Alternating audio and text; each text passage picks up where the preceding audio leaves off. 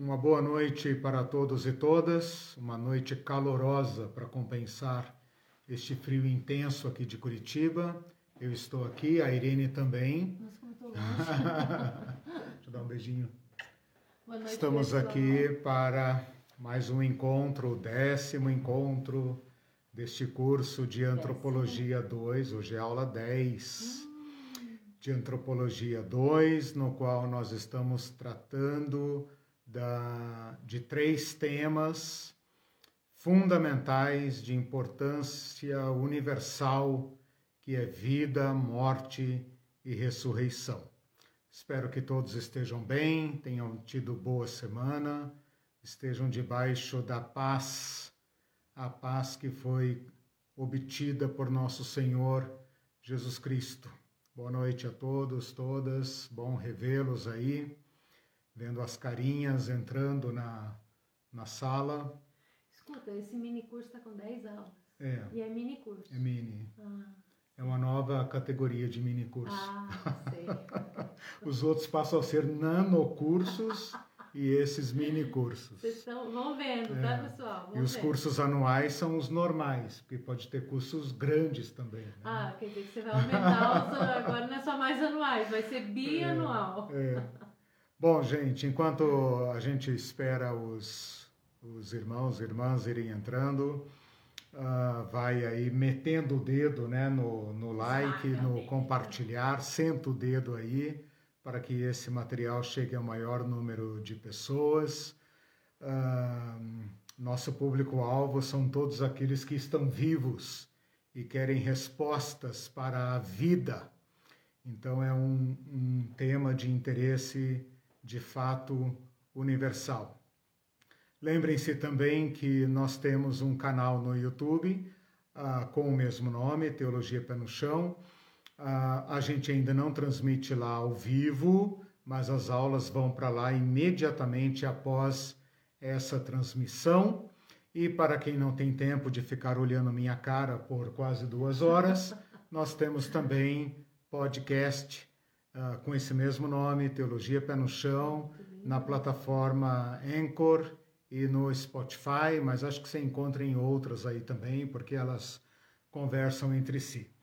Eu tenho feito um, um, esforço de colocar esse material em todas as formas possíveis uh, e também uh, disponibilizo as minhas anotações. Então, não fique tão preocupado se anotou, não anotou alguma coisa, além do que a Irene coloca ali e outros uh, que estão presentes também colocam aí comentários, observações, perguntas, contribuições muito ricas Agradeço muito.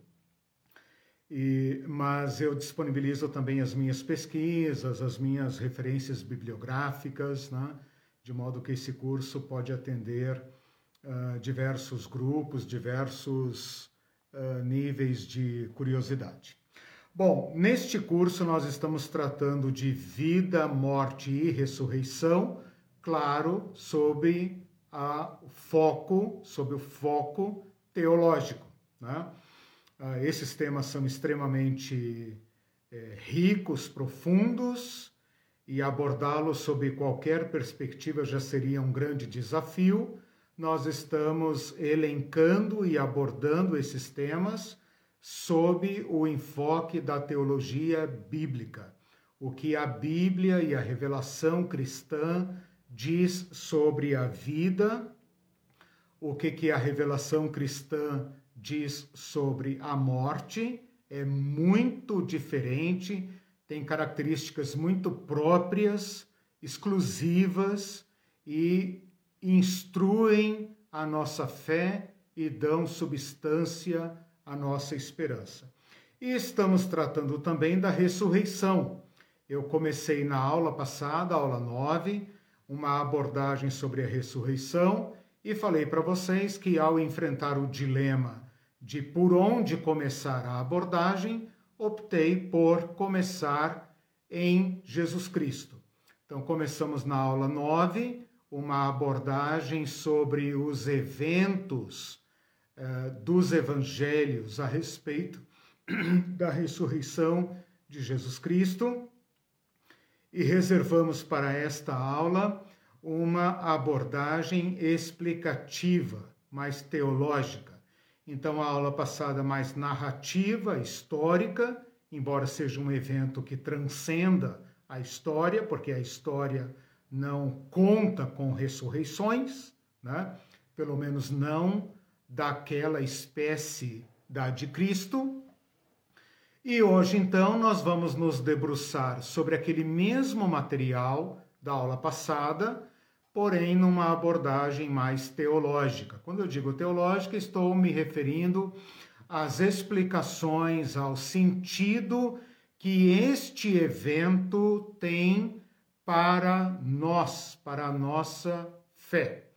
Nas próximas aulas, então, eu vou me dedicar exclusivamente à ressurreição como prometida e como esperada para os que creem, os que creem em Jesus. Então hoje eu quero fazer um esforço, que de, fa de fato é um pouco difícil, de falar sobre a teologia da ressurreição de Jesus. Então eu ainda não vou avançar para a teologia da ressurreição como evento escatológico, como evento que forma a esperança dos cristãos, do povo de Deus, do povo do Evangelho, o, o povo chamado por Deus, que crê em Deus, que aceitou as, os termos de paz do Criador. Mas quero me deter ainda nesta aula, junto com a aula passada, sobre o evento que fundamenta toda a nossa fé cristã, que é a ressurreição de Jesus Cristo, ok? Ora, se falar da vida é difícil porque nós estamos dentro da vida, e é muito difícil falar de algo que nós só conhecemos a partir de dentro, se falar da morte é difícil porque, ao contrário da vida, nós só conhecemos como de fora, nós acompanhamos e sofremos a morte dos outros, mas não a nossa própria, porque da nossa própria não podemos falar. Né? Como disse Epicuro, ah, enquanto eu estou aqui, minha morte não está. O dia que minha morte chegar, eu não estarei. Portanto, eu não tenho nada a falar sobre ela.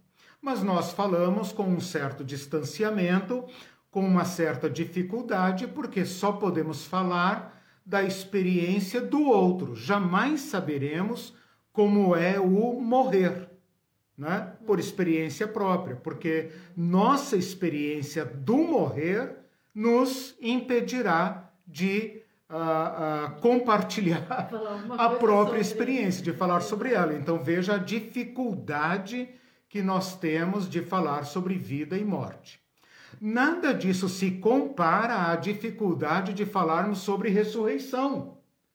Porque se a vida é esta eh, este fenômeno que nos rodeia por dentro e por fora, porque estamos vivos, e se a morte drasticamente corta a, a, a, a vida, a vida dos outros e um dia a nossa, que dirá a ressurreição que é um evento, uh, eu tenho dificuldades para adjetivar este evento, porque ele é único.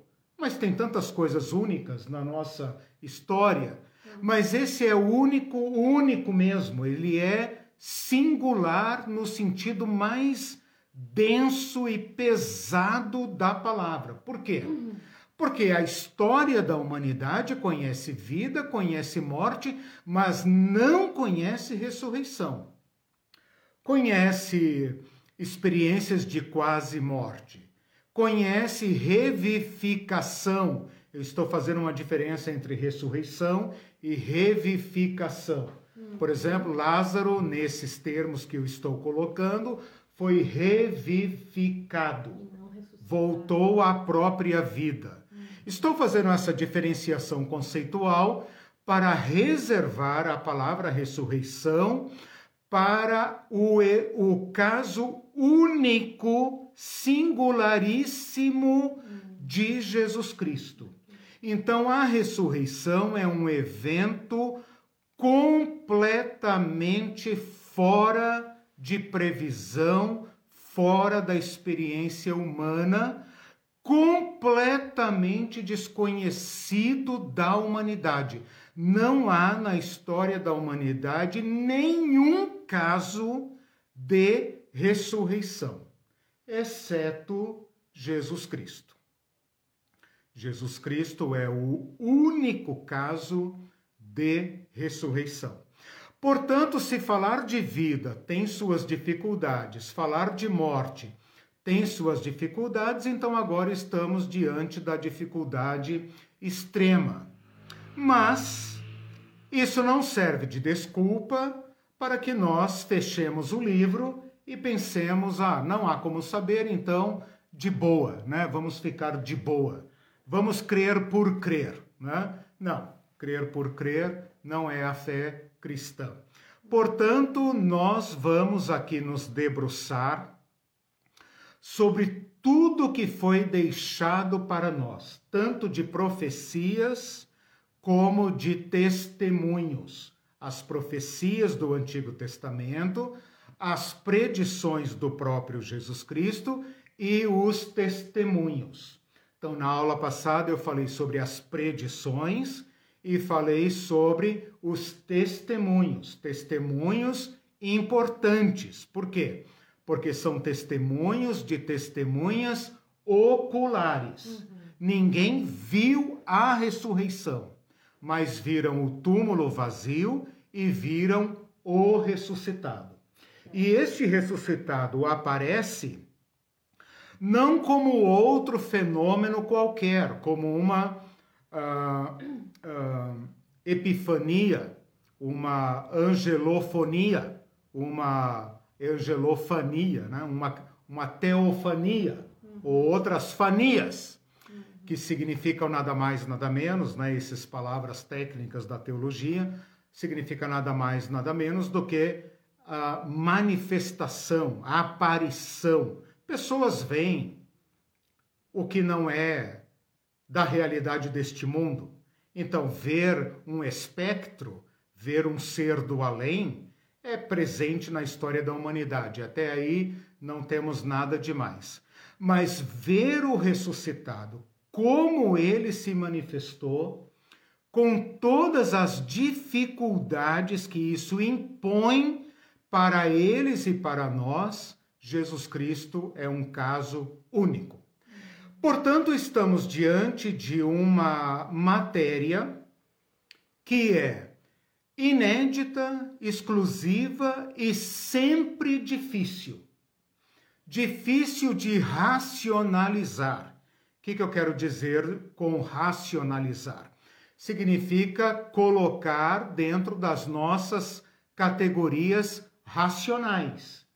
Então, Jesus Cristo deu muitas provas da sua uh, vitória sobre a morte, da sua ressurreição. Mas estas provas são próprias do fenômeno em si, né? não podem ser comparados a fenômenos comuns, porque a nossa história é feita de fenômenos que se repetem. Tudo na nossa história se repete, né? Até a história se repete, né? Primeiro como drama, depois como farsa. Quem não conhece a história está condenado a repeti-la. Ah, lembra de Eclesiastes, né? Não há nada novo debaixo do sol. Aqui tudo se repete. O que foi será novamente, e o que vier que nós acharmos que é novo não é novo, já aconteceu antes. Portanto, é assim que nós conhecemos as coisas comuns da nossa experiência, por comparação. Estamos diante agora de um fenômeno para o qual não há paralelo, não há comparação. Portanto, não há uma categoria em que nós possamos racionalizar ou reduzir a um pensamento uh, racional a ressurreição. Então, o que, que eu estou falando aqui? Que a ressurreição é o encontro de duas realidades é o encontro de duas dimensões, é o encontro de dois mundos. O mundo da vida e da morte, que é o nosso mundo humano, porque Jesus Cristo nasceu de parto normal, né? Foi parido, teve o seu umbigo cortado, amamentou, teve dentição, cresceu, se tornou um homem comum, comum, né? Viveu uma vida comum, morreu uma morte comum e foi sepultado de forma comum. Até aí nós conseguimos acompanhar as experiências históricas da humanidade. Esse Cristo se fez uh, carne e, portanto, viveu dentro das nossas uh, experiências e da nossa dimensão espaço-temporal, como qualquer ser humano em qualquer tempo, em qualquer lugar. Porém, uma vez sepultado, vai ocorrer este choque da morte com a vida a vida que não é própria de nós, a vida que, é, que nós temos por graça divina e que perdemos por nossa própria responsabilidade e, portanto, não podemos reter, portanto, vivemos no mundo da morte. A nossa experiência é uma vida de morte, uma vida para a morte. Viver é também morrer depende do ponto de vista, né? Você pode olhar por um lado tantos anos de vida, mas também pode olhar quanto falta para a morte. Portanto, é uma carreira líquida e certa, né? Que tem princípio, meio e fim. E esse fim é, é, é, é incerto quanto ao tempo, mas é certíssimo com respeito ao fato.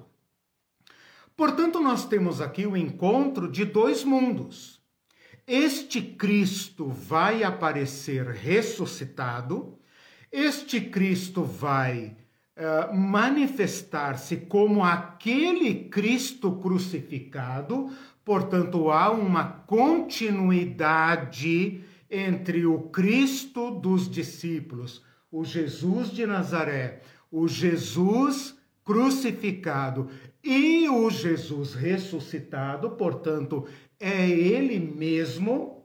Ele fala: toquem aqui. Um espírito não tem corpo e ossos e carne, como vedes que eu tenho. E por falar nisso, tem aí alguma coisa para comer e come com eles, tanto em uh, Lucas 24 como em João 21. Come com eles. Portanto, Jesus dá provas da sua realidade, de ser uma pessoa real. Por outro lado, já não é mais a mesma vida. Então, este fenômeno parte da realidade, corta a nossa realidade, interrompe a nossa realidade e inaugura dentro da nossa realidade algo completamente inédito. É disso que se trata a ressurreição. Então, se na aula passada nós descrevemos os fatos, hoje nós temos que fazer algumas perguntas, e daí eu quero abrir a conversa com vocês, para que a gente converse um pouco sobre a ressurreição de Cristo. Vamos tentar dialogar, vamos tentar fazer as nossas colocações. Eu vou dar aqui alguns direcionamentos apenas para pôr as fichas na mesa, né? Uhum. Mas é fundamental que nós façamos essa reflexão ainda apenas sobre Jesus. Por quê?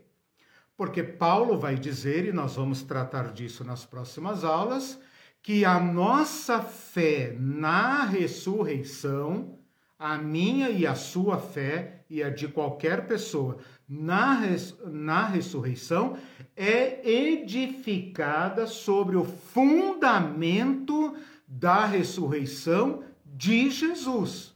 A um ponto de Paulo dizer em, em 1 Coríntios 15, 14. Nós vamos estudar muito 1 Coríntios 15, que é o maior tratado sobre a ressurreição no Novo Testamento. Paulo diz em 1 Coríntios 15, 14: se Cristo não ressuscitou, é vã a nossa fé.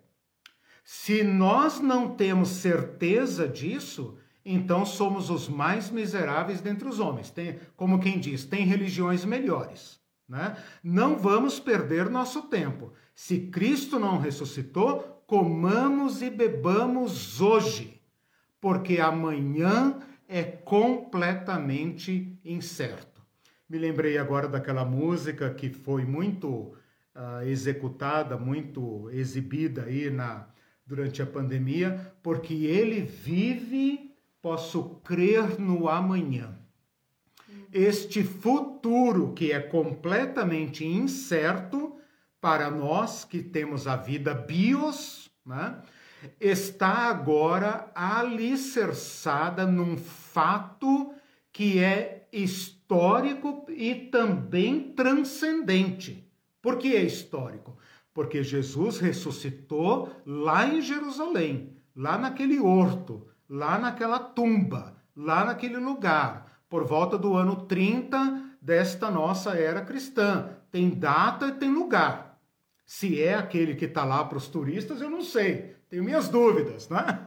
Mas está funcionando, está funcionando. As pessoas vão lá, ficam emocionadas, beleza, não tem problema, né?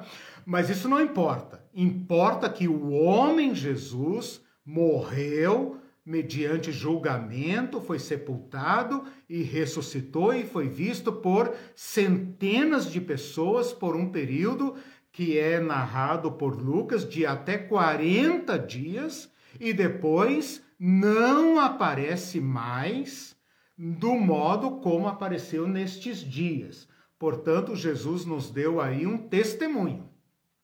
E é sobre este fato que nós colocamos a nossa confiança.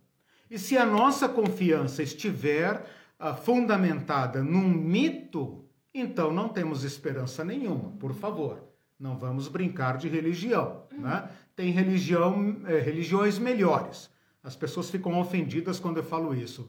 Mas é para a gente parar de brincar de crer, né? É para a gente levar a nossa fé às últimas consequências. E, e, e não que a gente consiga uh, esgotar os mistérios da nossa fé, mas que pelo menos nós não renunciemos àquilo que nos foi dado, né? que são estas matérias, estes testemunhos da nossa fé. Eu quero então hoje guiar a nossa aula em torno de algumas perguntas. Como a igreja foi capaz de transformar um homem morto, que já é problema suficiente, e agora morto e ressuscitado? Mas as pessoas não podem mais vê-lo. Não tem o corpo dele lá, como tem aí alguns santos, né? O seu corpo e tal. Não. Simplesmente nós o vimos e damos testemunho dele. E não podemos deixar de falar e de anunciar o que vimos e ouvimos. Né? João vai dizer no, no início da sua epístola: aquele que nossos olhos viram, nossas mãos tocaram, o Verbo da vida é desse que nós damos testemunho. E por ele nós estamos dispostos a morrer se necessário for, mas não podemos deixar de anunciar.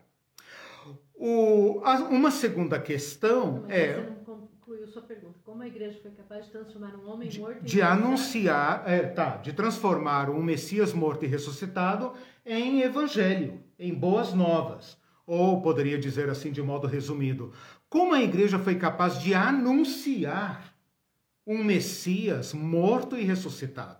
E não apenas morto e ressuscitado, morto de uma morte horrível. Horrível. Aquela morte era para ter sido o fim de uma aventura. Porém, esta, esta, este anúncio volta com força total e agora não podem mais contê-lo. Né? Os apóstolos são surrados, açoitados, presos, mas é impossível detê-los. Impossível detê-los. Quando é, Tiago, uh, Pedro e João, né? Pedro e João curam aquele paralítico na porta de na porta formosa do templo e as pessoas ficam olhando para ele dizendo: "O que é isso? O que é isso?" Pedro e João dizem: "Por que vocês estão olhando para nós? Nós não fizemos nada. Quem fez isso foi o Cristo que vocês mataram. Ele ressuscitou e ele restituiu a saúde deste homem. Não tem mais como conter. Né? Então, esta força da igreja, como ela pode ter surgido? Né? É necessário dar uma explicação para este fenômeno. Mesmo quem uh, uh, se posicionar como um, um cético, cético, né? que não crê de forma nenhuma no fenômeno, tem aí um problema para desvendar. Né? Como o grupo de Jesus sobreviveu? De onde o grupo de Jesus tirou forças para superar uma morte tão violenta, né?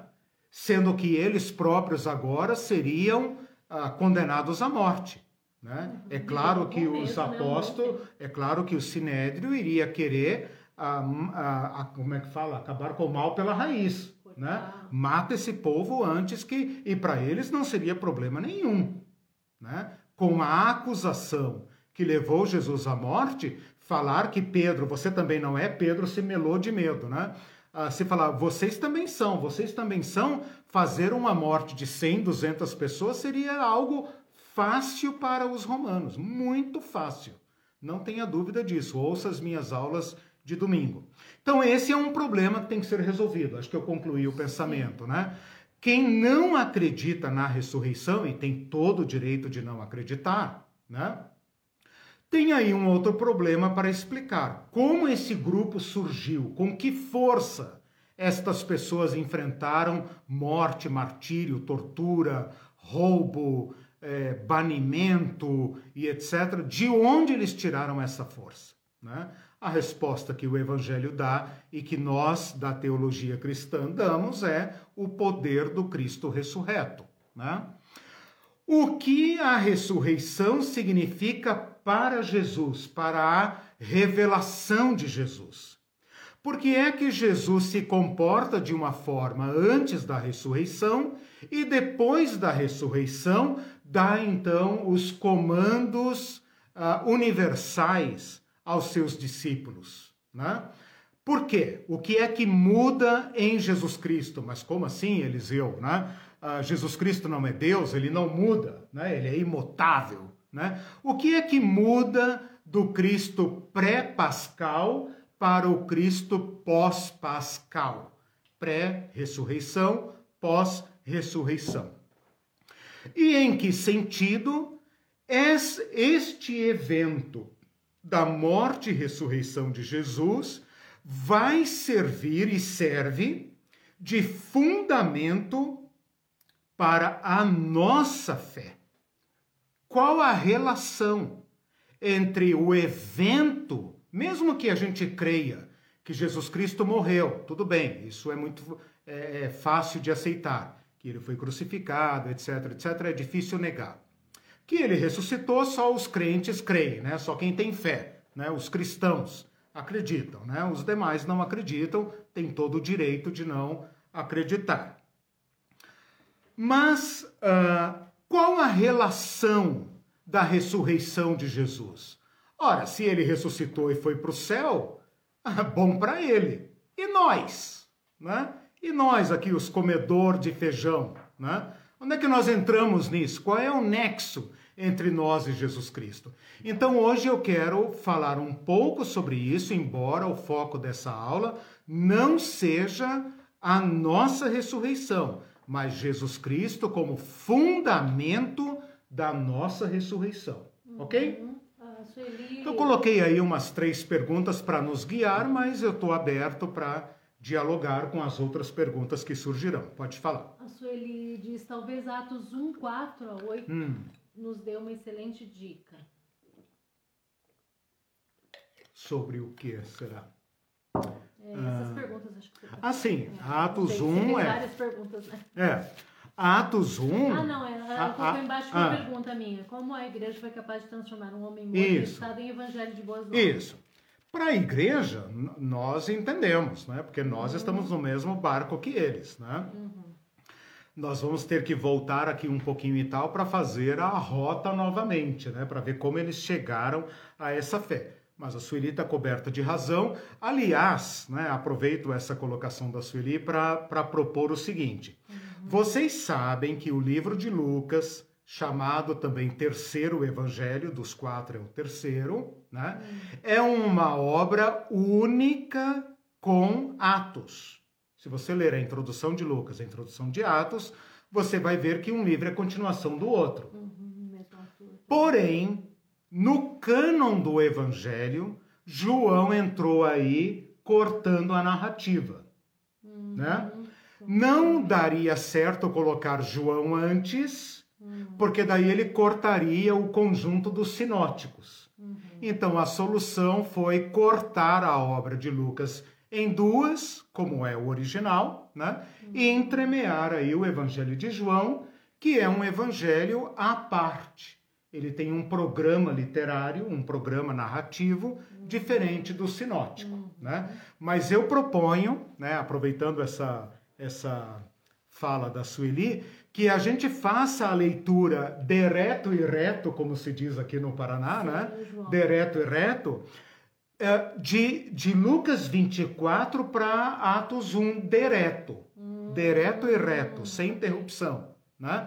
Para vocês verem a a, a, a consequência, né? a sequência da narrativa. E aqui sim, uh, com toda certeza, é onde Lucas trata dos 40 dias em que Jesus dá instruções. Né?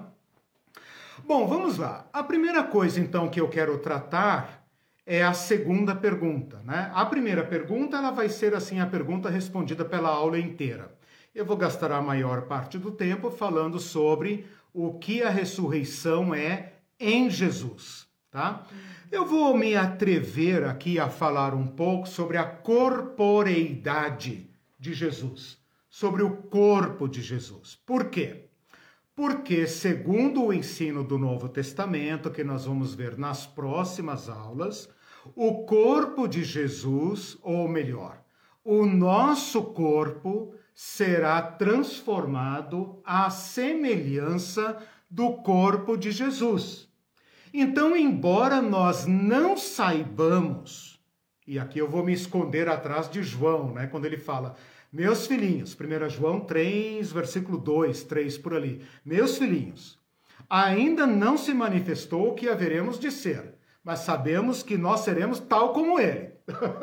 eu não sei muito sobre ele, né? embora eu tenha visto, João diria, mas uh, o que ele é, nós seremos também. Né? Então, nós vamos aqui tentar pensar um pouco sobre o corpo de Jesus, o corpo com o qual Jesus sai da tumba. E, e, e qual a justificativa para fazer essas especulações aqui, né? Explorar esse material. Porque isso instrui a nossa fé e nos fala um pouco sobre a, as promessas de Deus a respeito da nossa humanidade. Né? O detalhe principal aqui que eu quero uh, destacar é continuidade e novidade. Continuidade e novidade. Com continuidade, eu quero dizer é o mesmo Cristo, não é outro. Não é que aquele Cristo sepultado, coitadinho, todo arrebentado, é, Deus descartou aquele corpo estragado, né? Uhum. E trocou por outro que veio. Não. É o mesmo. É o Cristo. Tanto que ele fala: toquem aqui, toquem aqui, Tomé. Quer tocar o meu lado? Não estão vendo as minhas mãos e os meus pés? Ainda tem marcas de cicatrizes, portanto é o mesmo. Porém, não é uma vivificação, ou seja, Jesus não sai da tumba com a mesma vida humana perecível que ele havia recebido de Maria. Né? Uhum. Que ele havia recebido como homem humano. Jesus sai do túmulo com uma nova vida, com uma vida nova, com a vida das eras, que o Novo Testamento vai chamar de vida eterna. Portanto, esse corpo uh, é o mesmo, porém não é mais idêntico ao antigo. Segura isso, né? Hum. Não é é o mesmo homem, é o mesmo corpo, porém agora renovado numa natureza uh, incorruptível. Né? Esse corpo é físico. Jesus deixa isso muito claro em Lucas 24, em João 20, quando ele aparece para os discípulos e os discípulos pensam estar vendo um fantasma e ele fala: Mas toquem em mim, toquem em mim. Vocês não estão vendo que eu tenho uh, corpo e, e, ossos? Olha aqui. Né? Então ainda é um corpo físico. É um corpo físico, não é um corpo. É...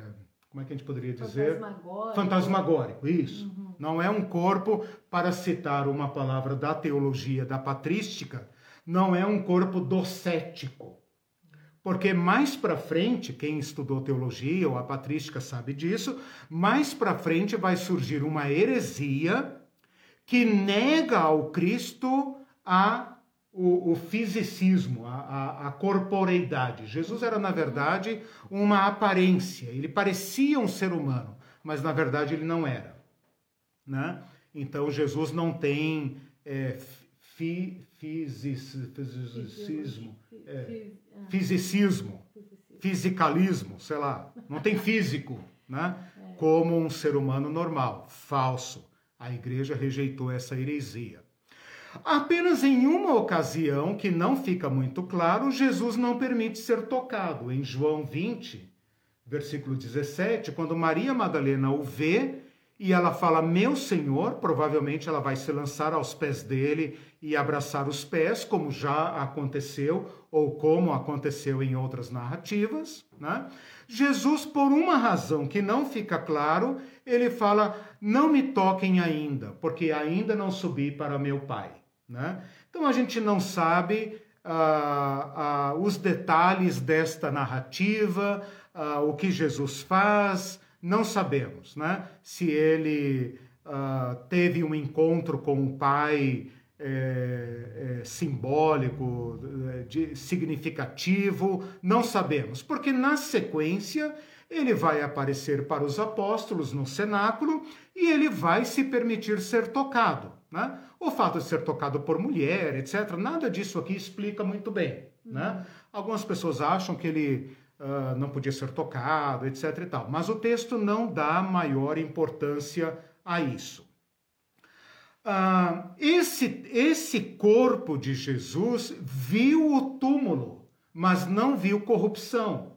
Isso é predito pelo salmista e atestado por Pedro e por Paulo também, quando ele, em Atos 2, né, ele fala: olha, quando nosso pai Davi falou que o teu santo não verá corrupção, não estava falando dele mesmo, estava falando do Cristo. Sendo profeta, falou do Cristo.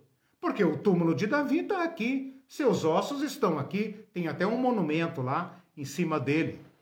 Mas eh, Davi então falava do Cristo. E quando fala corrupção, vocês já sabem, mas é importante ressaltar, não se trata de corrupção moral. Não é dessa corrupção que a gente está cansado de ouvir falar hoje. Ah, fulano é corrupto. Não, não é corrupto, é você que é corrupto, é a mãe, é a avó. Não é disso que nós estamos falando. Dinheiro, né? Isso. Né? Nós estamos. É, corrupção política, né? Nós estamos falando aqui da corrupção é, da degeneração física, de um corpo cadavérico que começa a sofrer os efeitos do morrer. Uhum. Né? Se você pesquisar qualquer artigo clínico, e isso é uma coisa que eu não sabia, estou sabendo agora por estudar, que na verdade o morrer é um longo processo, porque o nosso corpo tem uh, células dos mais variados tipos. E ele vai morrendo aos poucos. É claro que até um certo ponto a morte é reversível, né? É a reanimação até um certo ponto.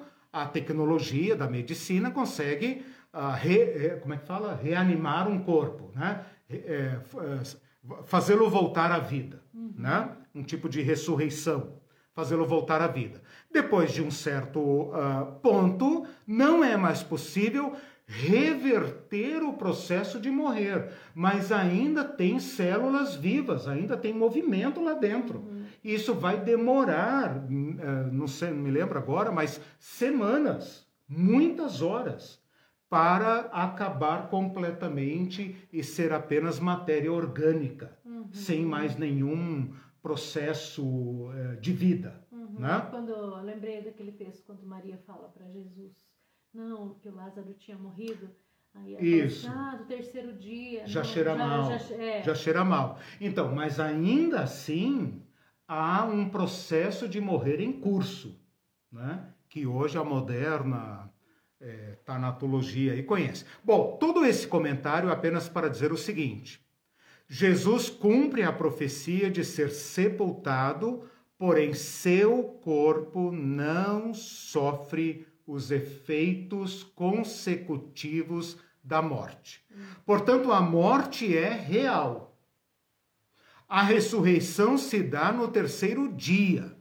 Né? Claro que essa contagem de dia aqui não bate com a nossa, não adianta querer fazer conta.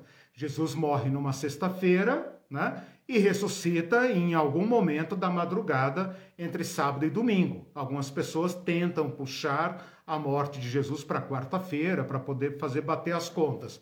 Nada disso aqui importa. O que importa é que se trata de uma morte real, uma morte autêntica, que foi verificada pela guarda romana mas o seu corpo não sofreu nenhum efeito de degeneração cadavérica, nenhum enrijecimento, nenhuma deformação, nada que deveria ter acontecido num corpo humano normal. Este corpo se apresenta com corporeidade física real, porque ele fala em carne e ossos. Ora, esse testemunho de Lucas 24 não precisaria estar no Evangelho. Esse testemunho, ele, ele só complica as coisas, porque ele nos obriga a, a, a reconhecer uma ressurreição corpórea, física, humana.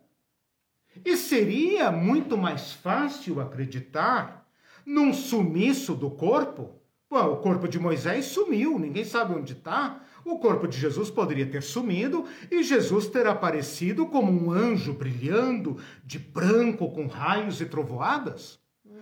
Mas esse Jesus aparece de uma forma física, de uma forma humana, com suas características físicas a um ponto de ser reconhecido. E quando não é reconhecido, por exemplo, Maria Madalena olha para ele, não reconhece, pensa que ele é o hortelão, né? Os discípulos no caminho de Emaús também não o reconhecem.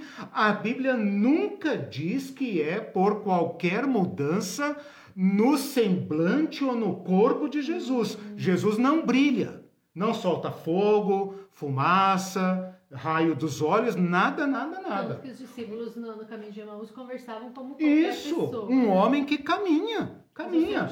Não flutua, não, levita, né? Exato. A gente poderia, a gente poderia uh, a, a, adotar aqui, essa é sempre a minha opção, né? Uhum. A interpretação mais natural possível. Evita cair na mágica, porque isso só atrapalha, né? Vamos pela, pela narrativa natural. Jesus estava num caminho é, arenoso, né, naquele solo árido, e ele se cobria o rosto para uh, viajar. Né? Então é muito comum que a pessoa cubra a cabeça, como vocês conhecem, aqui atrás está coberto, e ele levante o, o como as nossas máscaras de Covid, né? Levante aqui e tal para se proteger, de modo que ficam apenas os olhos de fora. Né? O fato de Maria Madalena não o ter reconhecido pode apenas significar que estava ainda muito escuro, porque uhum. o próprio Evangelho fala que ainda era escuro quando ela foi ao túmulo. E ela então pode ter tido a dificuldade de reconhecer. Ela, por ser mulher, não olha fixamente para um homem, portanto, não olharia esse homem nos olhos, mas o Evangelho nunca diz que houve alguma alteração no corpo de Jesus. Diz que seus olhos estavam fechados e fala que seus olhos foram abertos. Significa dizer, meus irmãos, que o olhar, o nosso olhar, é condicionado. Quando as pessoas falam que você ouve o que quer, a gente também poderia dizer você vê o que quer. Você vê o que espera. Você pode ver e de fato não ver. E não ver alguma coisa e de fato ver. Né?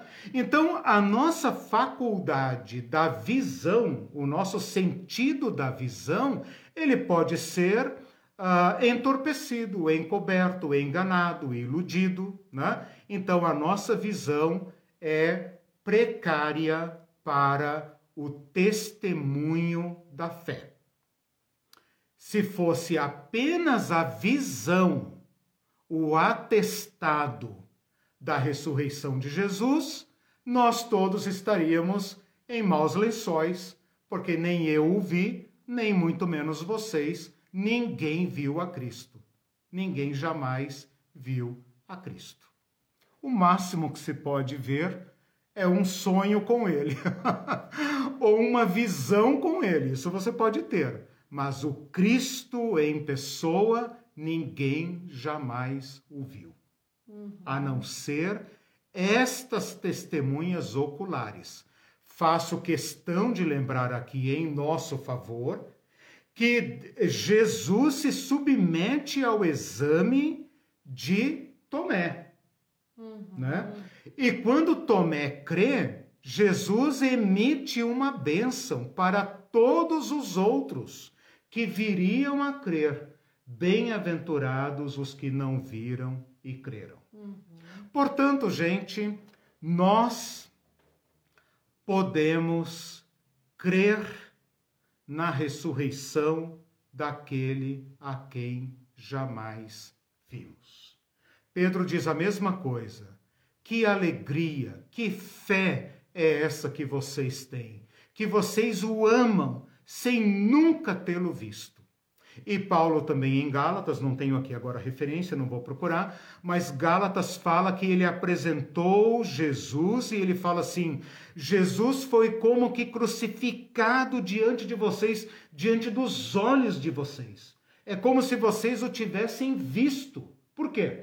Porque o Espírito Santo abriu os olhos para a fé, abriu os olhos do entendimento, abriu para responder ao testemunho daquelas testemunhas oculares. Uhum. Portanto, é um corpo real. Não é um corpo como ou da mesma qualidade que o anterior, porque agora já não mais está sujeito à morte. Paulo vai dizer isso em Romanos 6.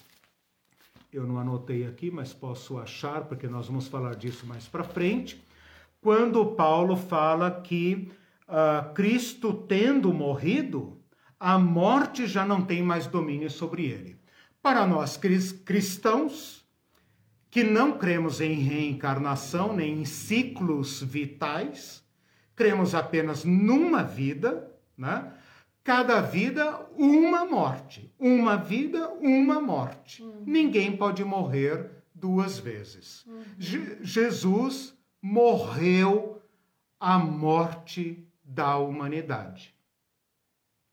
E agora a morte já não tem mais domínio sobre ele. Teve domínio sobre ele porque ele se deixou capturar, mas agora não tem mais domínio sobre ele. Então Jesus mostra as marcas da crucificação, ele tem mãos, mãos de cinco dedos, né? Tudo normal, ele tem o seu lado, ele come com os discípulos. Tudo bem? Uhum, perdi toda. Eu escrevi tudo que você falou e o Facebook não ah, processou. Tudo bem. Falou, não, não podemos concluir a sua ah, solicitação. Tá, tudo bem. É obra do inimigo, o inimigo está furioso. Por outro lado, este corpo de Jesus, este Jesus em carne e osso, não é um Jesus fantasmagórico, não é um Jesus espiritual, esse Jesus que come pão manifesta-se à mesa estando a porta fechada e trancada. E ao mesmo tempo, é dito que ele desapareceu da presença dos discípulos de Emaús e também é. desapareceu diante do cenáculo. Isso poderia nos levar a certas especulações a respeito do corpo de Jesus, mas não necessariamente. Por quê? Porque os discípulos não demonstram nenhuma necessidade de explicar estas manifestações de Jesus. Toda a atenção deles está para o fato que o Cristo crucificado está vivo e nós o vimos. Não há nenhuma atenção em dizer como ele entrou, como saiu. Portanto, se eu fizer uma opção que o texto me permite, sem nenhuma forçação hermenêutica. O texto me permite, a gramática me permite descartar, descartar em grande parte a materialização e desmaterialização do corpo de Jesus. Eu não sou obrigado, pelos relatos, a pensar num homem que atravessa paredes e portas. Eu posso apenas pensar que sem usar os métodos normais de bater a porta, chamar e alguém vai lá abrir, Jesus manifestou-se no meio deles e desapareceu da vista deles. Eles podem é é o corpo ressuscitado. Uhum. É o poder de Deus é a vida manifestando-se. Mas eu quero tirar o elemento mágico e especulativo, porque isso poderia nos levar a um Cristo espiritual. E como a maior parte dos cristãos não sabem o que fazer com o corpo, eu quero realçar e enfatizar o testemunho sobre o corpo físico de Jesus. O corpo físico de Jesus. É com este corpo humano que ele venceu a morte. E isso é fundamental para nós, porque 99% dos crentes esperam desmaterializar-se e habitar nas nuvens do céu azul em algum lugar. Todos falam isso. E é necessário voltarmos ao Evangelho. Não está dito em lugar nenhum que Jesus atravessou paredes como um fantasma, que ele atravessou as portas e alguém viu a cabeça entrar, o braço e a roupa dele passando e pensando: o que, que é isso? Né? O, a surpresa deles está com a vida de Jesus. É isso que a, a, recebe a maior atenção. Nós podemos dizer, por exemplo, que o Espírito Santo arrebatou a Filipe lá em Atos 8. Hum. Ele desapareceu da vista do eunuco. E não consta que Filipe se desmaterializou. Né? Atos também fala que os apóstolos estavam presos em correntes, eh, amarrados e algemados com guardas dentro de portas de ferro guardadas por chaves.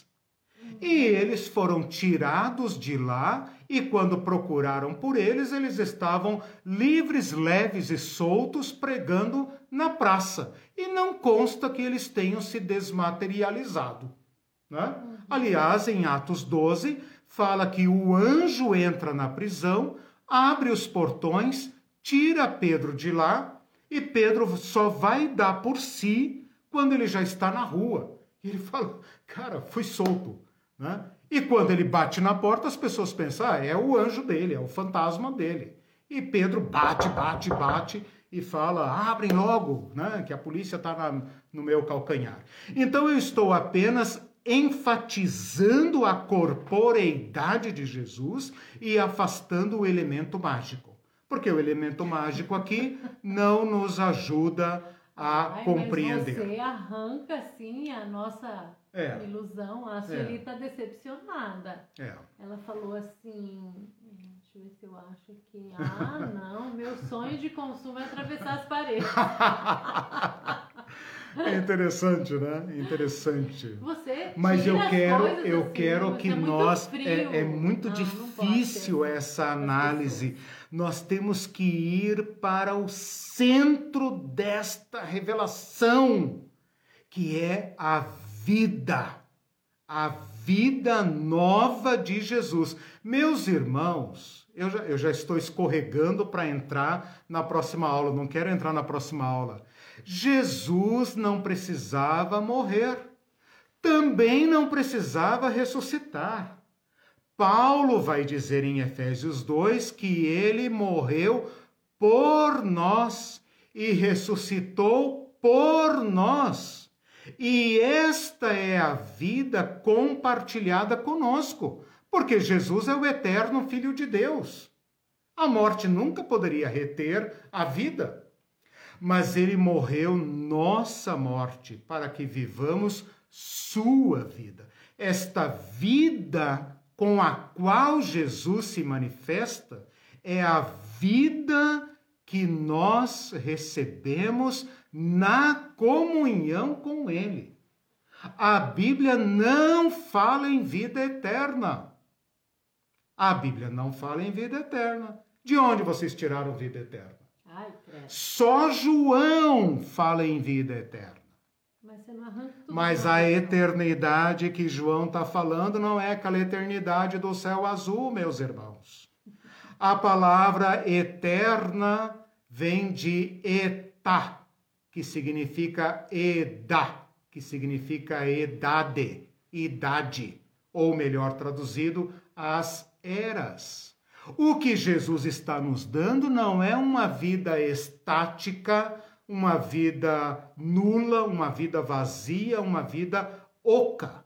Ele está nos dando o poder de viver sem degeneração, sem perda, sem corrupção e atravessar as eras. Ah, Porque o nosso Criador, é, não atravessar paredes, atravessar as eras, atravessar o tempo.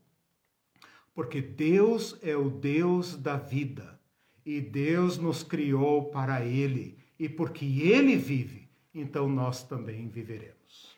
É, o pessoal tá aqui, nossa, mas isso foi esse estraga, é estraga prazer mesmo, né?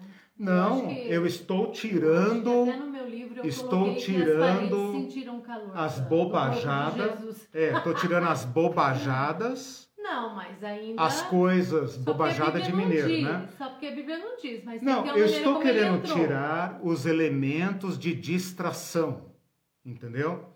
Estou querendo que nós, dentro do testemunho que esses homens e mulheres nos deram, nós é, é, vamos ao cerne da questão e não nos distraiamos com efeitos mágicos hollywoodianos, entendeu? Não. não é esta a questão. Este Cristo nós não vimos. Talvez tenha alguém aí que fala: ah, não fale de mim porque eu vi. Tá, tudo bem. Eu não vou brigar com quem viu.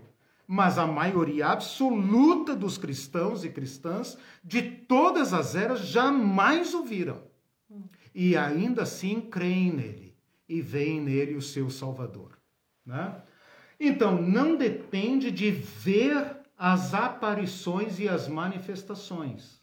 Depende de ter os olhos abertos pelo mesmo Espírito que moveu o Cristo para crer naquele que adquiriu vida por nós e para nós. É este o ponto central. Uhum. Né? Tem duas perguntas Vai. aqui. A primeira, Marlene perguntou antes quanto aqueles discípulos é, quanto aqueles discípulos no caminho de Emaús, qual seria uma explicação razoável do porquê eles não reconheceram? Então, falei aqui que uma, uma interpretação mais natural, mais simples, é aquela do modo como eles viajavam com o rosto muito coberto, né? Muito coberto, olhando para o caminho e tal. Os orientais não são de se olhar nos olhos fixamente, né? Hum, Isso é considerado falta de respeito. Agora, a explicação que Lucas dá é que seus olhos estavam fechados. Uhum. Por isso que eu falei, nosso olhar é condicionado. Uhum. Nós temos expectativa de ver e expectativa de não ver. E a possibilidade de Jesus pegar carona com eles é, é impensável. Então, algo que você considera uh, impossível, dificilmente verá. Né? Uhum. Dificilmente verá aquilo que você é, nem concebe mentalmente, né? Você não consegue sequer processar mentalmente. Hum. Né? A gente ouve narrativas de pessoas que viram, ah, o fulano morreu, apareceu para mim, não sei o que e tal, mas são aparições fantasmagóricas, né? Agora, um homem que anda junto, que pega o pão, né? Se ele fosse fantasmagórico, não pegaria o pão. Seria como aqueles fantasmas do filme que atravessam, pegam nada e tal. Não, pega o pão, parte. É lindo isso, né? Que Jesus tenha se dado a conhecer, ou melhor dizendo, que seus olhos tenham sido abertos quando ele parte o pão. Aquele gesto tão familiar de partir o pão fez cair as escamas dos olhos, né? Uhum. Fez cair as escamas dos olhos. Quem parte o pão desse jeito, uhum. né? Quem, quem senta-se à mesa desse jeito? e então eles são jogados contra. A... É, exato. Tipo, quem anda desse jeito, né? Uhum. Você ouve um andar, você fala, ah, só pode ser meu pai, só pode ser minha mãe. Né? Quem que anda desse jeito? Uhum. Quem que uhum. abre a porta desse jeito? Né? Só pode uhum. ser fulano, fulana, né? Então, quando eles viram aquele homem ali e tal, mas Lucas vai dizer, e aqui a gente segue, claro, né, o testemunho de Lucas, que seus corações estavam endurecidos e seus olhos fechados, e quando Jesus uh, partiu o pão, seus olhos foram abertos. A Denise, Jesus não ficou com nenhuma cicatriz no seu corpo, rosto físico? Talvez explique, explique por que não reconhecer ele, mas ele ficou com Jesus cicatriz. mostrou a cicatriz. Mostrou a cicatriz, Denise. Né? Então, Eu acredito. Se tivesse cicatriz no rosto, teria ficado. Não, teve cicatrizes. Teve cicatriz claro, a coroa de espinho ah, e tal. Espinho, ele foi é torturado é. e tudo mais. Eu acredito, Denise, aqui, claro, aqui, aqui nós estamos assim no campo especulativo, né? Eu acredito que Jesus, ah, ao, ao ressuscitar com esta vida nova, exibia sinais de vitalidade, de saúde e não estava, evidentemente, ah, como um homem torturado. Né? Ele estava ah, com a aparência, ah, como é que eu vou dizer? Uma aparência boa, uma aparência que né, de alguém que está cheio de vida. Uhum. Né? Mas ele trouxe as cicatrizes uhum. como evidências. Uhum. Né? Como evidências da sua, da sua continuidade. Por isso que eu falei de continuidade e novidade. Por um lado, é ele, é o crucificado que ressuscitou. Uhum. Por outro lado, é de uma nova qualidade. Então, esta passagem de Jesus é o que foi prometido a nós. Eu não quero entrar nisso agora, porque é muito material, mas é como Paulo e o Novo Testamento vai interpretar que Jesus fez esta este percurso por nós, não por ele. Uhum. Não por ele, né? mas por nós. A Denise diz assim: como assim não é vida eterna desse céu azul? É, não é. Sabe por que, que eu ataco a palavra eterno? Porque a palavra eterna ela tem uma conotação muito grega. E a maneira como os gregos pensam Deus, como os gregos pensam ah, o mundo, é, o mundo de cima, o mundo dos deuses, o mundo espiritual, ah, nos leva a, a compreensões muito equivocadas da escatologia cristã. Né? Por isso que eu faço essas quebras, né? essas rupturas e tal, para dar aquele tranco na nossa mente né? e fazer o, o, as ideias, é, as ideias fáceis né? caírem mesmo. Né? Porque a tradução literal, até seria interessante ver aqui, João 3,16, por exemplo, quando a Irene vai ler uma Bíblia, tradução é, israelita. Ou depois você veja na sua outra lá na NVT, se alguém tiver NVT aí, ou nova tradução da linguagem de hoje, pode colocar ali como ele traduz a palavra eterna. Porque a palavra eterna no grego é aion, aionon, e é derivada de aion, que é eras.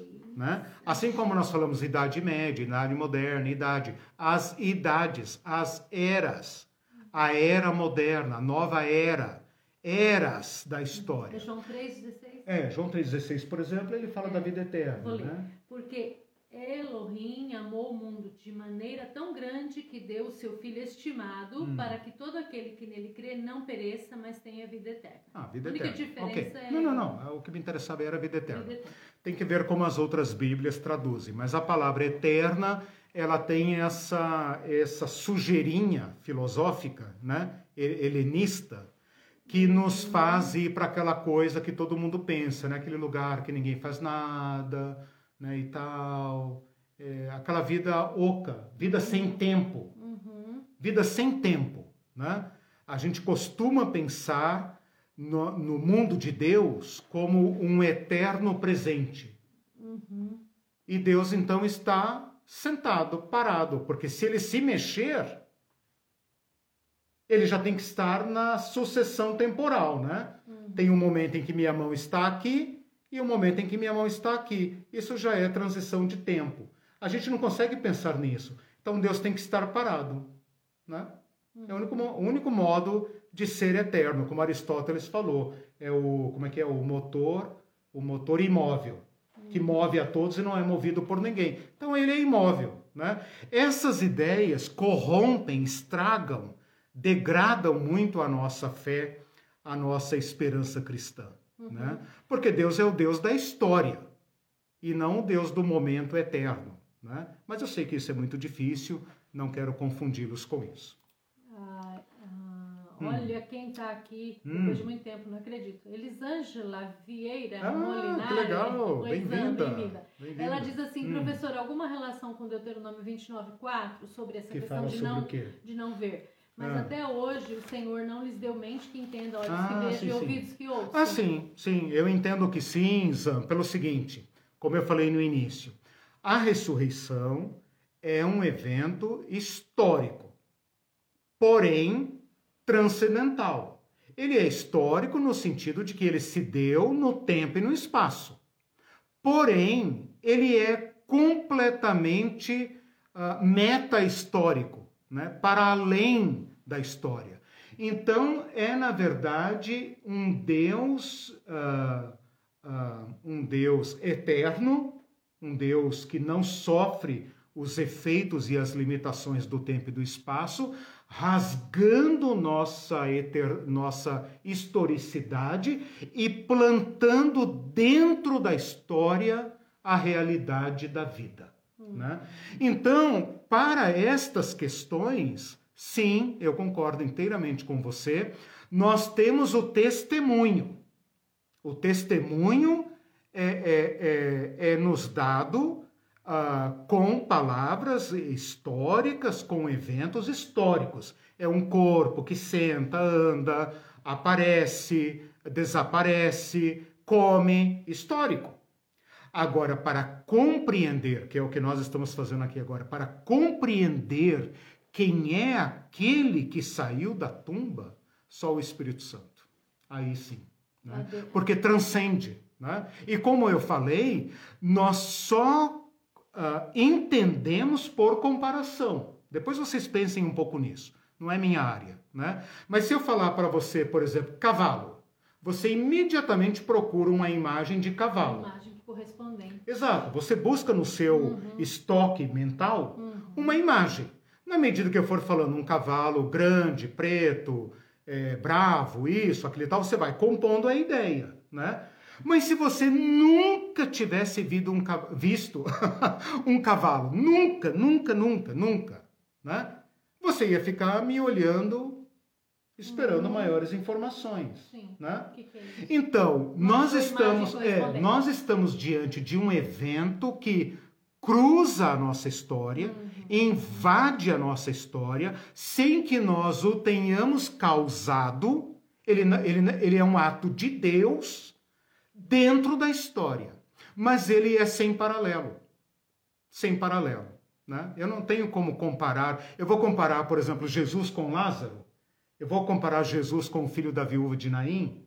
Né? Uhum. Eu vou comparar Jesus com a filha de Jairo. Não tem como. Não corresponde. Uhum. Né? Então, este Cristo que sai do, da tumba é o mistério de Deus que o Espírito Santo revela e que o Satã encobre.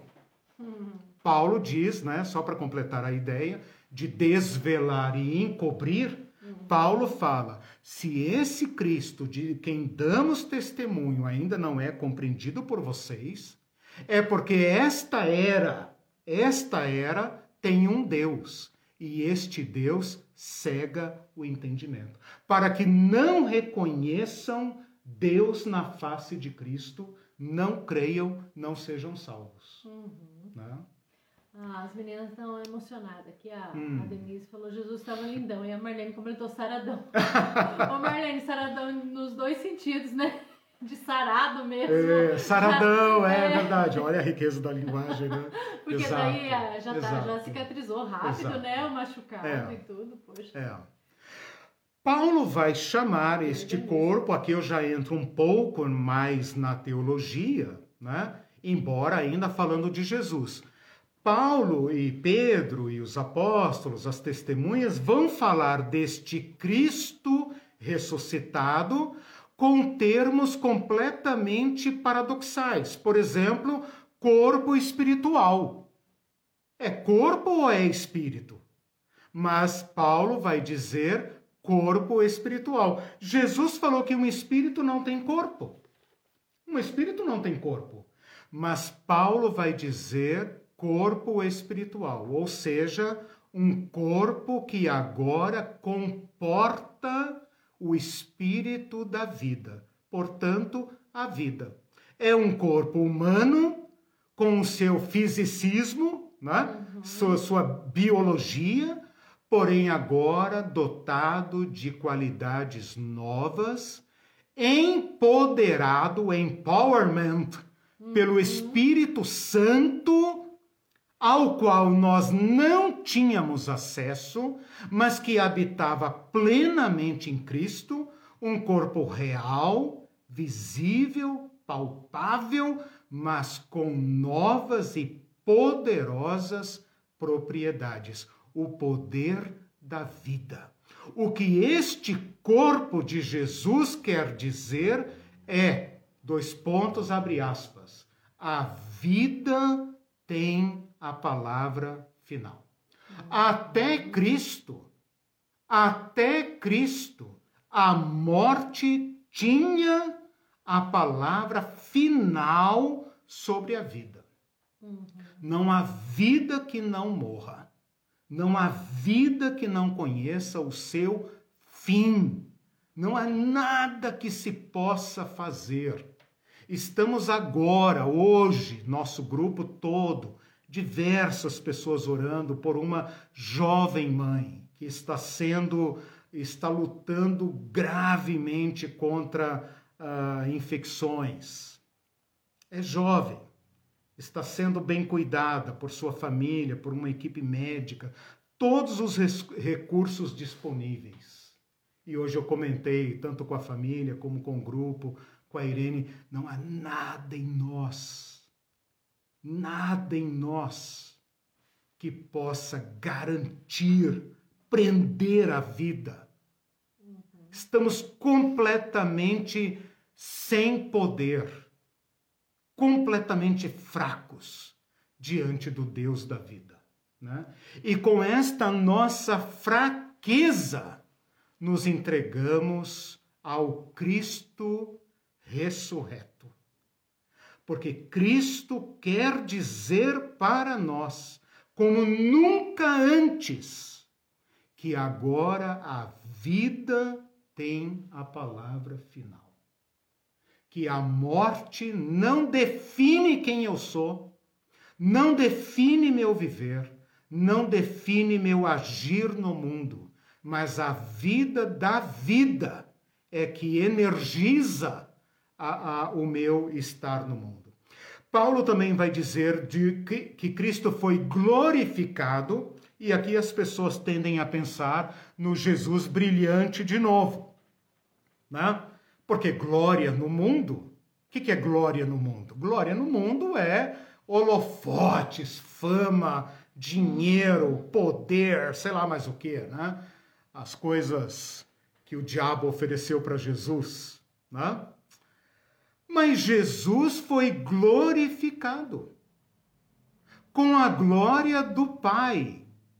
E antes de morrer, ele fala: Pai, glorifica o teu filho como eu tenho glorificado o Senhor. É outra glória é outra glória, não é a glória de César, é outra glória. Portanto, este corpo de Jesus que sai da tumba é o corpo glorioso já. Uhum. Não foi um processo, foi uma coisa. Sim, ele se manifesta como ele quiser. Ele se manifestou lá no Monte da Transfiguração com um brilho intenso que parecia o sol, uhum. antes da sua ressurreição. Né? Então, se ele vai se manifestar de outra forma, não sei. Mas aqui o corpo glorificado de Jesus, o fato de que Deus glorificou a Jesus, não significa glória humana. Significa que ele foi aprovado por Deus, exaltado, assentado à destra de Deus. Todas essas são figuras para dizer o efeito da ressurreição em Jesus por nós. Uhum. Por nós, porque nada foi acrescentado a ele que ele não tinha antes. Ele fala: Pai, glorifica-me com a glória que eu tinha contigo desde antes que houvesse mundo. Uhum. Como Jesus é glorificado e por que é glorificado? é glorificado por nós, para nos dar garantias de que o poder do Espírito Santo, o poder da vida, o poder da regeneração estará agora de novo presente com a humanidade. Uhum. A descida do Espírito Santo, o dar poder, é isto e nada mais. Uhum. Briga-se tanto pelo Espírito Santo.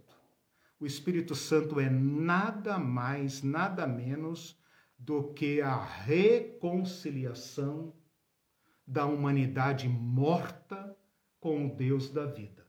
Ali está o selo, né? Ali está o sinal de que esta este choque de dois mundos, este encontro de dois mundos é eterno não pode mais ser desfeito, porque está, uh, uh, está na própria natureza do Cristo e está garantizado, garantido pelo Espírito Santo.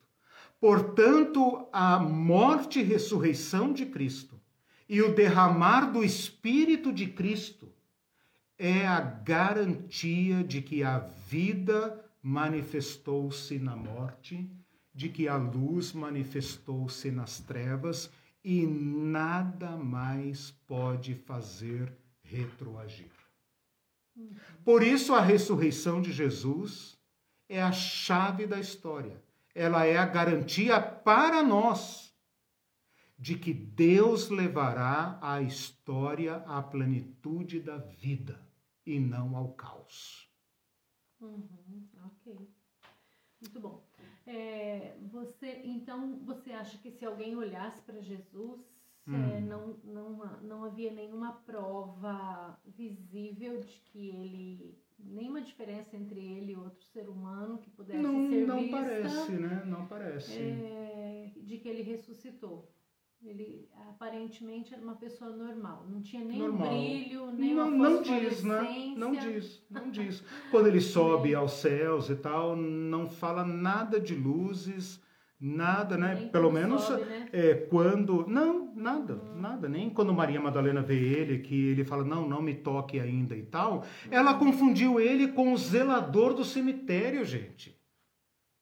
Mas aí não é estranho se ela conhecia tão bem? Mas estava escuro, já falei aqui. Não, eu já expliquei aqui. Era muito cedo uhum. e mulher não olha, ninguém olha os outros nos olhos, nem nós, gente, nem nós, né? Nós não somos de encarar pessoas nos olhos normalmente, mas nós ocidentais, né, não, temos outra mais, ética. Né? Sim, mas assim, você não encara uma pessoa a menos que você vá se dirigir Sim. a ela, uhum. falar com ela. Você não começa a encarar uma pessoa em público, uhum. né? Para nós não é aceitável. Né? Uma mulher, muito menos. Né? No Oriente, sem dúvida alguma, uma mulher não olha um homem nos olhos, acho que até hoje. Né? Naquela uhum. época, com certeza. Mas o, o ponto aqui é que ela confunde, pelo modo como ela vê o homem, vamos supor que ela esteja de cabeça baixa, ou que ela olha, mas está um pouco escuro e tal. Uhum. Talvez o homem estivesse né, com o véu, com o, né, o turbante, não sei.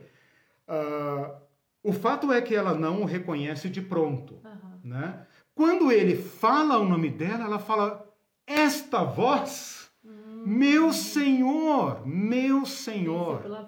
E ele a chama pelo nome, né? e ela fala: Esta voz e esse modo de me chamar, né? Uhum. Este homem é único, ele só pode ser o Cristo. E ela fala: Meu Senhor mas ela o confunde com o zelador do cemitério. Significa dizer que Jesus não estava com roupas brancas, que ele não levitava, que ele não brilhava. Ah, isso é, esse é o ponto da ressurreição. Por isso que eu estou falando uma interpretação natural e não mágica, uhum. né?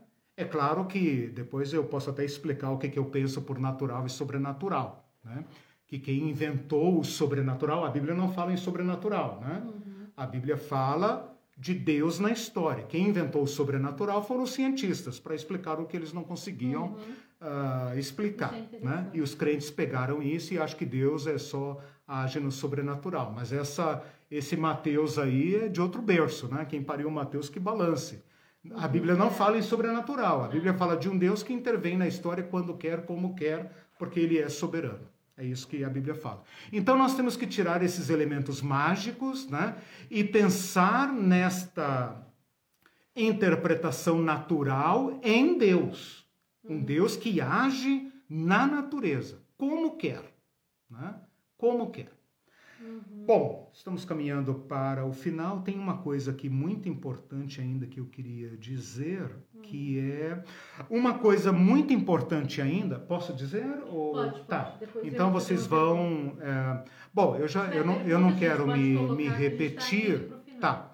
É, eu quero eu quero ainda falar sobre ah, o, o efeito disso, ou o sentido disso para Jesus, que eu acho importante Paulo fala em Romanos, não vou citar as referências para ser rápido, que este Cristo nascido de Davi, Romanos 1:4, vai, não resistir à tentação, tá lá no início.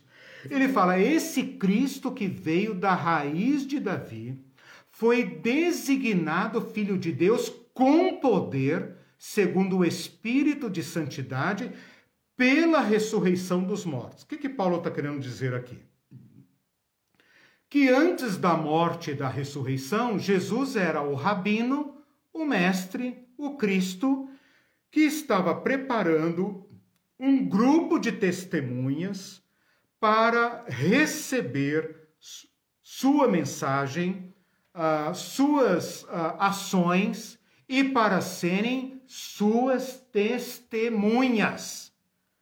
O objetivo principal de Jesus em formar o grupo dos doze, o grupo dos setenta e todos os outros que andaram com ele era ter uma comunidade de testemunhas. Mas a manifestação universal de Jesus, pública de Jesus, quando eu digo pública, não estou dizendo apenas em público, mas para o mundo, é a partir da ressurreição. Antes da ressurreição, Jesus fala: vão às cidades de Israel, anunciem ao povo de Israel, às vilas de Israel. Por quê? Porque é o povo chamado ao testemunho. É o povo habilitado para o testemunho. Depois da sua morte, Jesus vai dizer: Ide por todo o mundo. Né?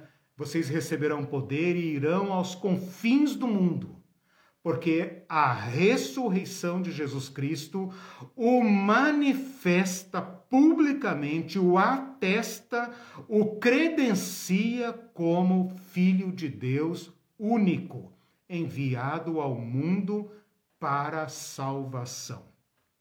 Jesus mesmo vai dizer de si em Mateus 28, naquele texto que nós chamamos de grande comissão, toda a autoridade foi me dada nos céus e na terra. Ora, Jesus tinha autoridade.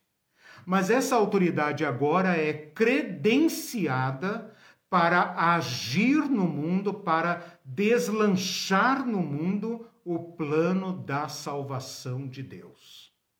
Houve um tempo em que as autoridades e os poderes do mundo estavam à mercê de Satã.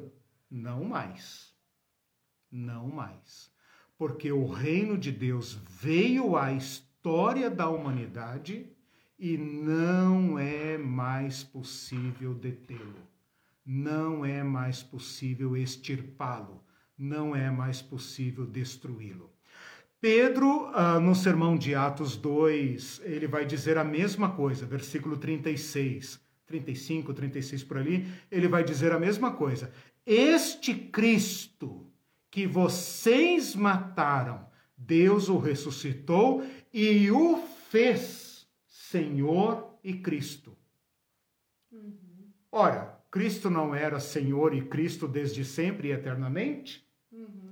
Mas agora por sua ressurreição e pelo derramar do seu espírito, Deus está dizendo que aquele homem crucificado foi justificado por Deus, foi aprovado por Deus como o seu ungido e o Senhor da história, por sua morte e ressurreição. Isso não é para Deus, nem é para Cristo é para nós, para nós que vivemos na morte, dentro da morte. Portanto, é esse o caminho que eles vão fazer. Por último, queria destacar aqui a, a relação, então, de Jesus Cristo com a nossa ressurreição. Como que os discípulos vão entender dentro de tudo que Jesus fez e falou e manifestou, como eles foram edificando a sua convicção a respeito da ressurreição do povo de Deus. Então eu vou destacar aqui alguns títulos que são os seguintes. Por exemplo, em Atos 26, Paulo chama Jesus de o primeiro da ressurreição dos mortos ele fala ressurreição dos mortos e Jesus o primeiro deles. Os judeus criam na ressurreição. A Marta diz isso para Jesus em João 11, né? Eu sei, Senhor, que meu irmão há de ressuscitar no último dia. Ela já tinha lido Daniel 12. Ela sabia que no último dia Deus iria ressuscitar o povo de Israel, né? iria salvar os israelitas bons, iria punir os israelitas maus. Eles acreditavam na ressurreição, lá no fim, lá no dia do juízo, no fim da história. Agora eles estão entendendo que Cristo é o primeiro, é o broto da nova planta, é o cabeça da, nossa, da nova humanidade. E uma vez que ele ressuscitou, ele passa a ser o garantidor da ressurreição dos outros mortos. Paulo vai chamá-lo em 1 Coríntios 15 primícias dos que dormem. Uhum. Dormir aqui é morrer, um eufemismo para morrer, e primícias é uma figura de linguagem para invocar a festa dos primeiros frutos. Então a ressurreição já começou a brotar e Cristo é o primeiro fruto. Deus colheu, aprovou e falou: hum, ótimo, vem aí uma colheita das boas. das boas. Então, 1 Coríntios capítulo 15, versículo 20, ele vai falar primícias dos que dormem. E depois ele vai, ele vai falar, por meio de Cristo vem a ressurreição dentre os mortos. Portanto, Cristo é o primeiro e as primícias. Em Romanos 8, 29, ele vai falar que Cristo é o primogênito entre muitos irmãos. Cristo é o primogênito entre muitos irmãos. Até a morte de Jesus, ele era chamado de unigênito, único filho de Deus, única imagem de Deus. A partir da ressurreição, ele passa a ser chamado primogênito, ah, o, ir, o, irmão mais velho. É, o irmão mais velho, aquele que tem o direito dobrado. Por isso nós somos co-herdeiros com ele. Porque ele é o herdeiro de Deus. Ele é o filho mais velho. Ele é o que tem o direito da primogenitura e da herança. O primeiro. E Colossenses vai dizer, Romanos fala primogênito entre muitos irmãos. Colossenses vai dizer primogênito dentre os mortos. Uhum. Ou seja, seus irmãos ainda estão mortos vivem uma vida na morte, mas o Espírito do vivente, o Espírito Santo, que ressuscitou a Jesus Cristo dentre os mortos, já habita em nossos corpos mortais. E de dentro dos nossos corpos mortais, une-nos a vida. Por isso, Jesus pode dizer naquele dia, quem ouvir a minha voz uh, passará da morte para a vida. Por isso, Paulo pode falar da ressurreição no passado. Vocês morreram com Cristo. Vocês foram sepultados com Cristo uhum, é um e vocês fato. foram ressuscitados com Cristo. Uhum. Esta é, meus irmãos, a, a, o tutano, tá certo? Uhum. O tutano da nossa fé uhum. a substância da nossa a fé. Substância. É. Por isso que eu comecei essa aula dizendo: não é certo, não é saudável, não é justo que nós creiamos em Cristo como quem pula no escuro. Essa fé ignorante, a uhum. fé do pulo no escuro uhum. que eu odio. É, Odeio. Que o sinônimo de fé é pulo no escuro. Né? Exatamente. Que... Exatamente. E não baseado nas é. promessas e no ah, conhecimento. tem uma frase do Facebook que fala: você pisa primeiro, daí Deus põe o chão embaixo. Não! Não faça isso não, isso é maluquice.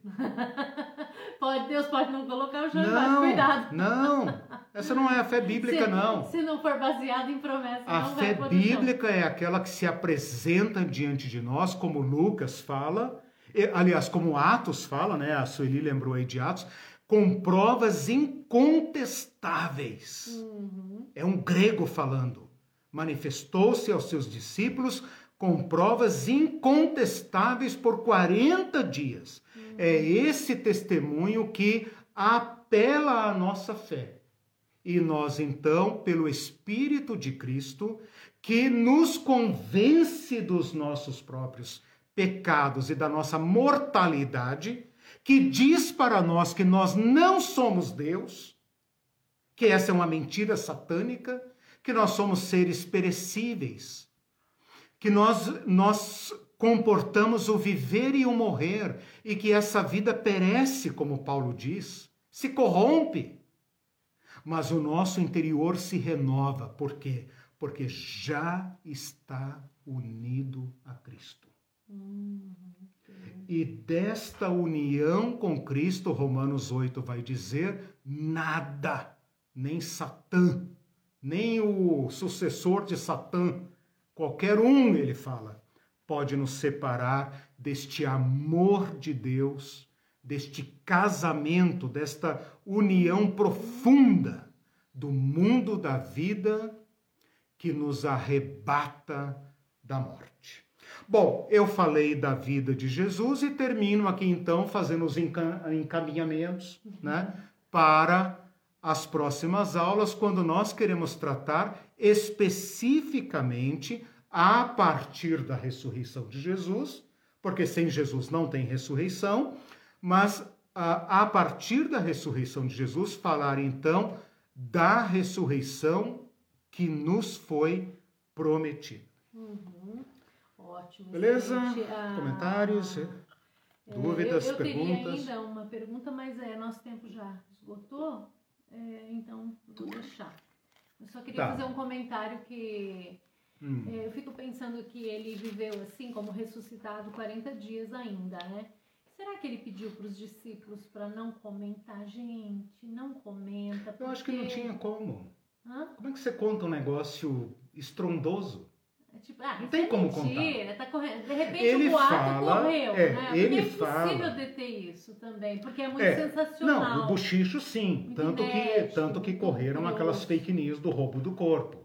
Né? Isso, e, e, lá em Mateus fala assim, aquele, como é que é que eles falam? Aquele embusteiro, hum. aquele embusteiro disse que iria ressuscitar. Então ah, os caras tipo vêm assim, aí, roubam o corpo dele e vai, e vai fazer um estrago maior ainda. Então assim, bochichos ah, ouve, né? Por bochichos ouve. Que... Ah. Mas é, dentro dessa tua pergunta, Jesus fala: não saiam de Jerusalém até serem revestidos do poder uhum. do Espírito Santo o Espírito Santo os capacitará a dar testemunho. Uhum. Eu acredito que nenhum discípulo teria tido coragem de bater na porta do vizinho e falar: sabe o cara que vocês mataram? Tá vivo. Que vontade dá, né? Mas. Ah, mas o medo. tá, o medo... mas você acha que ele se escondeu nesse tempo? Porque ele não viveu livremente como. Ele não andou entre Jesus? o povo esses Jesus? 40 dias. Sim, porque senão. É Manifestou-se é aos. Não, não, não, não ele não levou a vida que ele levava, se mostrando claro para todo mundo não, e tal. Porque daí, se ele não sofreu, olha meu raciocínio, hum. se ele não sofreu mudança no físico, hum. ele não podia mais sair por aí, porque daí, tipo, é. Não saiu. Cara, isso, é, isso é claro. A cara daquele Jesus, não, vocês viram? Não, não, não. Completamente afastado dessa hipótese. Manifestou-se aos seus só discípulos. Aos seus discípulos, os outros, então. Quando quis e quando. Só quando quis. Uhum, ele chegava à, absoluta liberdade de Jesus. Manifesta-se, ele é completamente livre uhum. para apresentar-se e desaparecer. Ele tem um controle total do desse período.